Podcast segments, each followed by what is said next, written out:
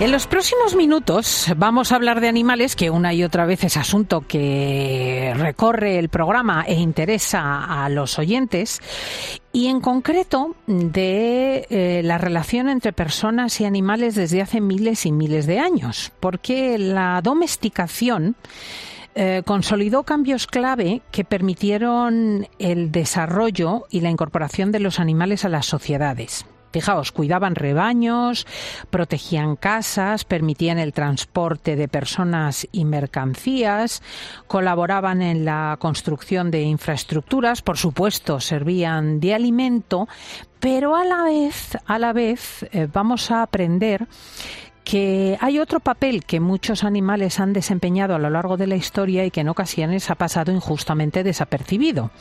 Eh, me refiero a la utilización y el acompañamiento que los animales han hecho a los hombres en los combates bélicos por ejemplo, durante la Primera Guerra Mundial, 200.000 palomas fueron utilizadas para llevar mensajes. Fueron excelentes espías. 100.000 perros transportaron medicamentos, mensajes o localizaron heridos. Pero es que en otras guerras y conflictos los animales fueron usados como kamikazes, como animales de carga y de tiro e incluso se da el caso de que hubo murciélagos cargados con explosivos que fueron lanzados sobre edificios en Japón. Son animales a los que la historia a veces olvida y que, como reza un monumento en Hyde Park, en Londres, no tuvieron otra opción. Pues de esta realidad vamos a hablar en los próximos minutos con don David Sánchez. David es licenciado en biología, tiene un grado superior en gestión forestal y del medio natural y es profesor de ciencias en, uno de los institutos de CONIL y divulgador científico. Muy bienvenido, buenos días. Buenos días, Cristina, muchas gracias. ¿Cuánto comienza tu interés por esta cosa tan interesante del papel en los conflictos bélicos que tuvieron los animales? Cuando me encontré con el proyecto, porque no es una cosa que saliera de mi cabeza, fue Pinolia, la editorial, la que se puso en contacto conmigo y me ofreció un título cerrado, Animales de Combate, y la posibilidad de, de diseñar yo el libro a mi antojo. Soy licenciado en biología y el título parece invitar a, crear un libro de ciencia, pero cuando estaba redactando el primer capítulo, el capítulo piloto, me di cuenta que, de biología tenía lo justo.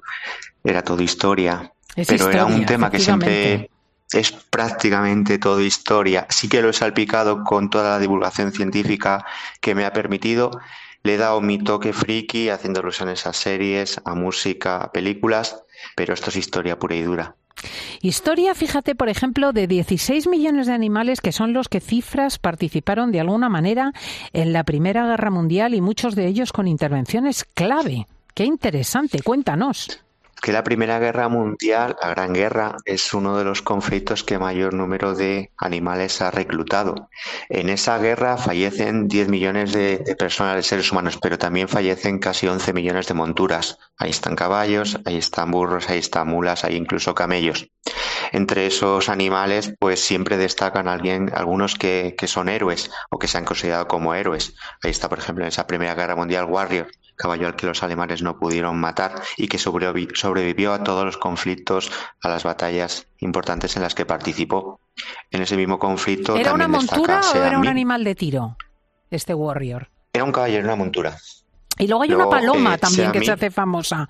Serami. Sí, Serami. De todas las 200.000 palomas espías y mensajeras que has mencionado, ella consiguió enviar un mensaje que le dio la ayuda necesaria a un, batallón norteamericano de 194 soldados que había quedado eh, rodeado por el enemigo. Fue abatida en el vuelo, llegó eh, herida, pero entregó el mensaje y se consiguieron salvar. Eso le hizo merecedora de un reconocimiento.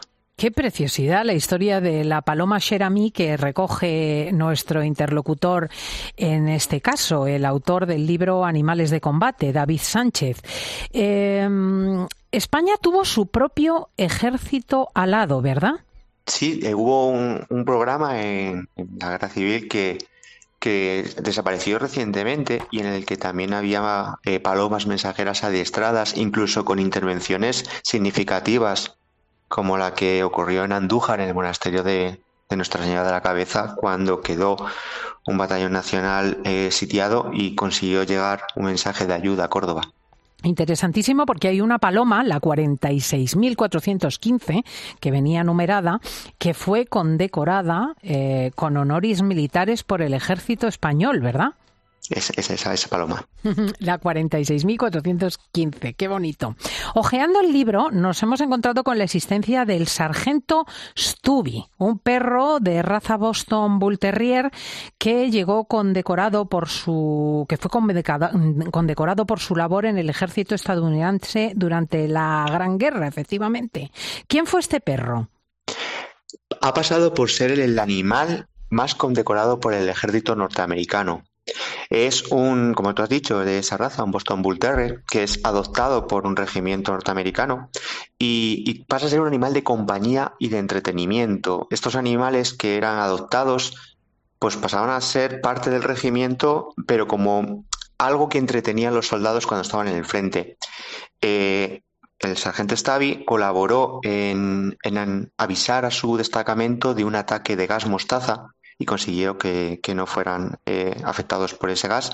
Y después colaboró también en la, captura de un, agente espía y por esos méritos fue reconocido con, sus condecoraciones. Era un héroe de guerra. Eh, hubo hasta monos, ¿verdad?, en la Primera Guerra Mundial. Sí, eh, hay referencias a, bastantes ejemplares, pero hay uno que destaca, el que yo destaco en el libro, que es el cabo Yaqui, que también ese estuvo en el regimiento, en el, en el ejército de Sudáfrica y también fue condecorado y ascendido a, cabo. Eran animales que al final eran arrastrados por sus dueños al enfrentamiento y se mantenían con ellos. Muchos de ellos resultaron heridos, como le pasó al cabo Yaqui. Hmm, era un babuino, un macho concretamente de, de la especie Papión chacma, ¿verdad? Sí, un babuino, un macaco un macaco.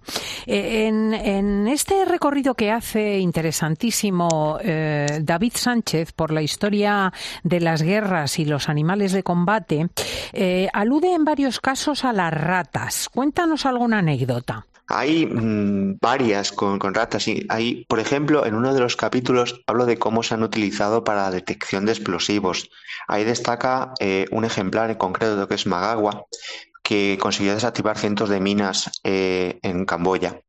Y anteriormente las ratas habían sido utilizadas incluso como eh, elementos eh, incendiarios, cargando las ratas con explosivos y soltándolas en, sitios concretos, emplazamientos, edificios, centrales, que al explotar provocarían el daño. Luego las ratas en, en la Primera Guerra Mundial sobre todo fueron muy peligrosas por el tema de, de las enfermedades que transmiten. Hmm. Ahí aparecía, por ejemplo, el, ejemplo del perro como animal para conseguir erradicar, o incluso del gato. Hmm. E incluso el ejército soviético empleó ratas contra las tropas alemanas, ratas infectadas con, con tularemia, que no conocía yo esta enfermedad. Los vectores de transmisión son aquellos organismos que pueden transmitir enfermedades y a lo largo de la historia natural y de la historia de la guerra se han utilizado en muchas ocasiones. Eh, el ejército soviético las utilizó en su momento, en Stalingrado, y anteriormente los hititas la habían usado con, borregos, con, animales de raza, eh, había ovejas, había cabras y dejaban los animales contagiados en la puerta de las ciudades para que los ciudadanos eh, introdujeran esos, esos animales como si fuera un vulgar caballo de Troya y contagiasen la enfermedad. Eh, me gustaría viajar contigo hasta el siglo XVII, concretamente a Wuppertal, en el oeste de Alemania, porque allí una congregación de monjas empleó colmenas de abejas para repeler a los enemigos. ¿Cómo fue eso? Es, curioso que cómo se han podido utilizar los insectos, no solamente para transmitir enfermedades o picaduras o crear plagas, sino también como una bomba o una granada de, insectos. Entonces, esa congregación utilizó las colmenas para intentar repeler la ocupación que estaba sufriendo esa ciudad, que ha quedado bautizada como la ciudad abeja o la ciudad. o sea, que lanzaron, digamos, las abejas a los enemigos. Yo creo que ya a la desesperada se podían defender con lo primero que, encontraban y en ese momento ya eh, había habido la defensa de algunos, eh, los sitios de algunos castillos en los que se habían utilizado las colmenas como la manera de intentar evitar el, sitio. y, es cierto que mm, en el actual Irak se utilizaron históricamente, en la antigüedad, eh, bombas de arcilla cargadas con escorpiones venenosos. Se han utilizado en varias ocasiones. Creo que eh, recordar que, ya Aníbal o Amílcar Barca ya había utilizado vasijas en las cuales introducían escorpiones o incluso reptiles para arrojar al enemigo. Y si es verdad que se han seguido utilizando en algunas ocasiones. Era como un método de castigo utilizando estos insectos o estos invertebrados. E-, es, es, fascinante todo lo que ha averiguado David Sánchez, que mm, vais a aprender con su libro, porque mm, ha entrado también en, el asunto de los elefantes utilizados por el rey de Persia, eh, Darío III, por, eh, y que, que, infundieron terror a los ejércitos de Alejandro Magno, pero también eh, los, los casos de osos usados en la en, la Segunda Guerra Mundial, ¿verdad? Eh, son casos puntuales. Eh, el tema de las mascotas es muy curioso porque algunos ejércitos traían de sus propios países el animal emblemático, hubo también koalas. Y el caso de, osos, en este caso es Wojciech, un oso que, fue adoptado por un regimiento polaco y que al final esta que te decía de animales de compañía, animales de entretenimiento, se convertían en, soldados, tenían su propio uniforme, desfilaban, eh, eran condicionados por la tropa para que fumasen, bebiesen, incluso decían de Boye que era capaz de viajar eh, en el asiento del copiloto de, un, de uno de los, de los jeep y que se comportaba muchas veces mejor que cualquiera de los soldados. En fin, tengo que recomendaros sin duda el libro Animales de Combate porque está lleno de curiosidades, pero también es un camino para aprender historia.